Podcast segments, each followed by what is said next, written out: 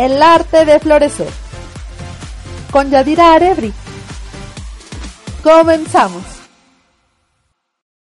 ¿Cuántas veces te ha pasado que te sientes mal o diferente y no sabes o no tienes las palabras exactas para definirlo?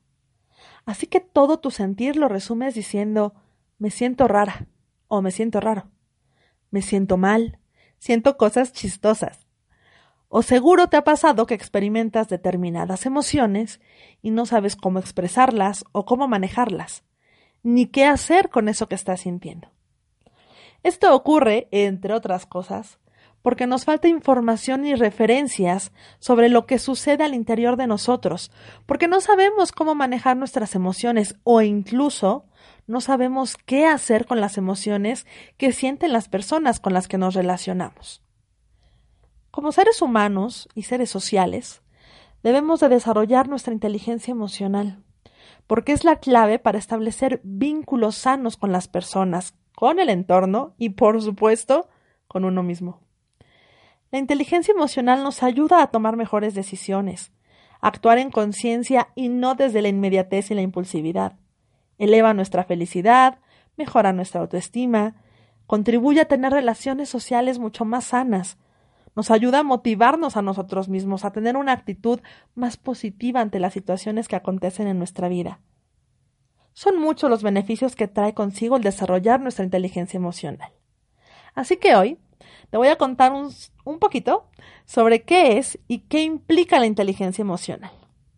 Porque primero debemos comprenderla para que podamos identificar y conocer lo que pasa en nuestro interior cada vez que experimentamos una emoción.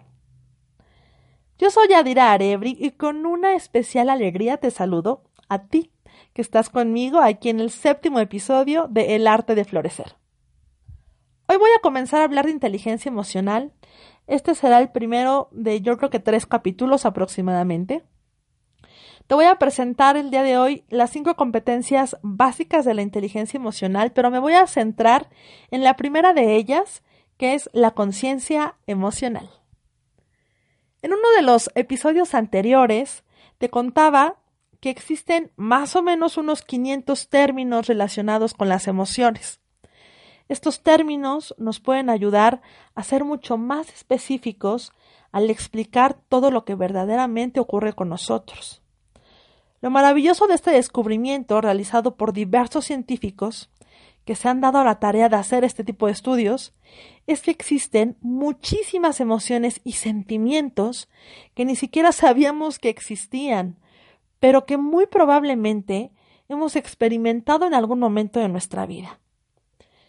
Posiblemente algunos de ustedes han escuchado hablar sobre emociones como el ágape y la compersión.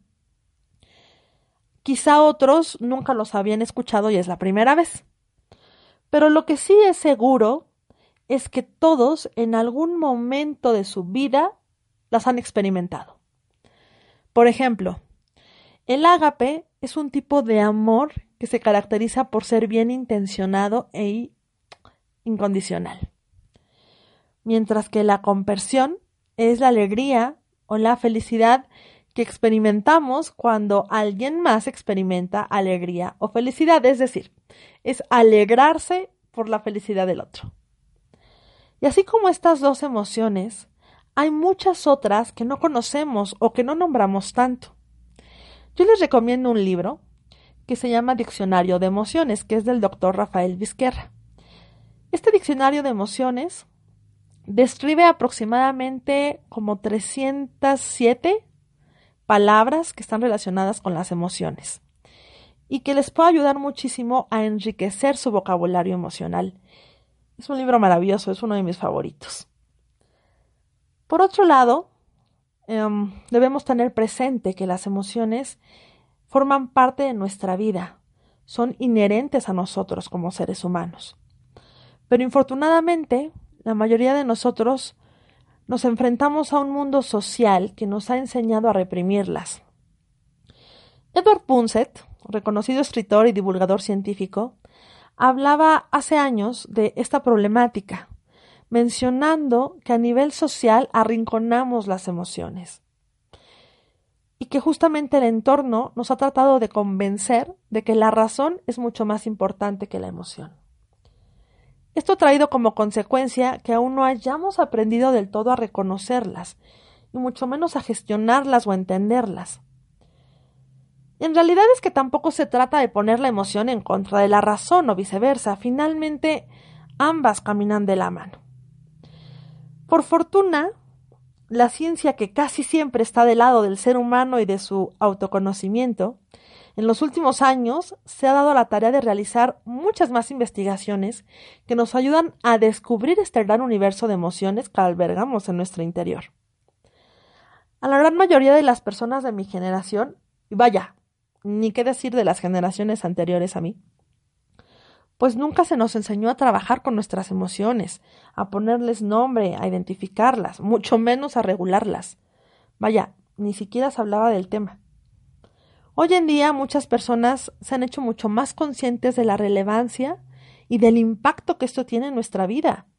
Las investigaciones y sus resultados han permeado más allá de la ciencia y hoy en día la inteligencia emocional trata de ser desarrollada en diferentes contextos, en el aula, en las empresas, en la familia y por supuesto a nivel personal. La educación emocional comienza a permear también en los colegios y eso es una maravilla. Creo que las nuevas generaciones van a tener la oportunidad de ser seres muchísimo más conscientes si esto se trabaja de la manera correcta. Todo este trabajo se lo debemos a grandes investigadores como Daniel Goleman, quien en los noventas popularizó el término publicando el libro Inteligencia Emocional, porque es más importante el cociente intelectual, el cual marcó un parteaguas importante, no solo para él, sino para la comunidad científica internacional.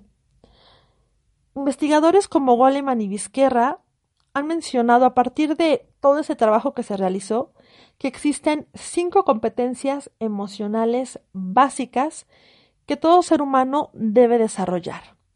Tenemos la conciencia emocional, la regulación emocional, la autonomía emocional, la competencia social y las competencias para la vida y el bienestar. Pero antes de hablar de conciencia emocional, lo primero que debemos de, platicar y de recordar un poquito es, pues, qué cosa es una emoción. Una emoción es un fenómeno, una sensación que experimentamos de manera muy intensa, pero muy breve, es decir, tiene muy poquita duración. Una emoción puede durar minutos, horas o incluso puede durar días, mientras que un sentimiento puede durar años. Los sentimientos son menos intensos que las emociones, pero son mucho más profundos. También es importante tener en cuenta, como también ya les platiqué en otro episodio, que las emociones se manifiestan de tres formas. Tenemos la cognitiva, la fisiológica y la conductual. La cognitiva tiene que ver con lo que piensas cuando experimentas una emoción. La fisiológica con lo que pasa con tu cuerpo y lo que sientes en él a nivel físico. Sudoración, dolor de cabeza, temblor, llanto, dolor de estómago, dependiendo de la emoción que estés experimentando. Y la conductual, que tiene que ver con lo que haces, con la forma en la que actúas, cómo accionas cuando sientes determinada emoción. Así que una vez que ya tenemos esto claro, vamos a platicar ahora sí sobre la primera competencia emocional que es la conciencia emocional. Mm, a veces nos sentimos frustrados por no poder manejar nuestras emociones y por los efectos que esto puede causar. Pero primero, para poder conseguir todo esto, lo primero que debemos de hacer es tomar conciencia de ellas. ¿Esto qué significa? Que debemos trabajar nuestro autoconocimiento y para desarrollar nuestra conciencia emocional debemos identificar con claridad nuestras emociones. Esto quiere decir que debemos nombrarlas, ponerles la etiqueta correcta a eso que estamos sintiendo. Consideremos que es muy posible que en determinados momentos pues experimentemos más de una emoción a la vez. Por lo tanto, hay que tratar de separarlas y nombrarlas. Siento enojo, frustración y desesperación. Son tres emociones en una misma situación. O siento alegría y ternura, por poner otro ejemplo. Esto depende mucho de la circunstancia en la que te encuentres. Finalmente, debemos de tener presente que las emociones son el resultado de lo que vivimos y también de lo que pensamos. ¿eh? Las emociones son una respuesta a los diferentes estímulos, tanto externos como internos.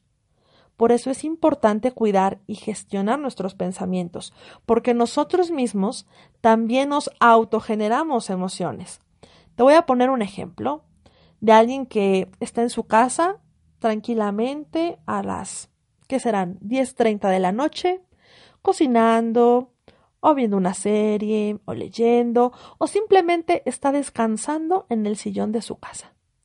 Y de pronto comienza a pensar en las deudas que tiene.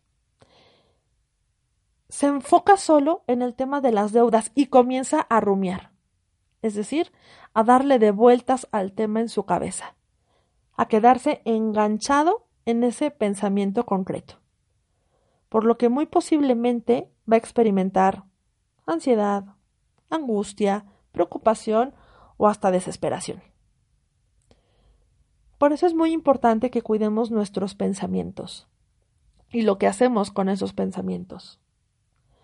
Otro punto importante sobre cómo trabajar la conciencia emocional es no evadir las emociones, hay que reconocerlas, hay que asumirlas. Reprimirlas o ignorarlas solo hará que nuestro cuerpo las somatice en algún otro momento, y esto tampoco nos va a ser agradable. Así que si experimentas una emoción desagradable para ti, asúmela. Puedes comenzar diciéndote a ti mismo, sí, hoy me siento triste. O sí, esta situación me ha puesto triste y es normal. Por otro lado, también es importante que esto que hacemos con nosotros mismos, pues ocurra también hacia los demás. Es decir, que podamos reconocer y comprender las emociones que las otras personas están sintiendo. Para esto, la empatía es vital. Es importante validar las emociones de las demás personas. Si una persona se siente triste por determinada situación que le aconteció en su día, hay que respetar su emoción. Muchas veces decimos, ay, por favor, pero ¿por qué te sientes triste? No debes de sentirte de esta manera y eso no es lo adecuado.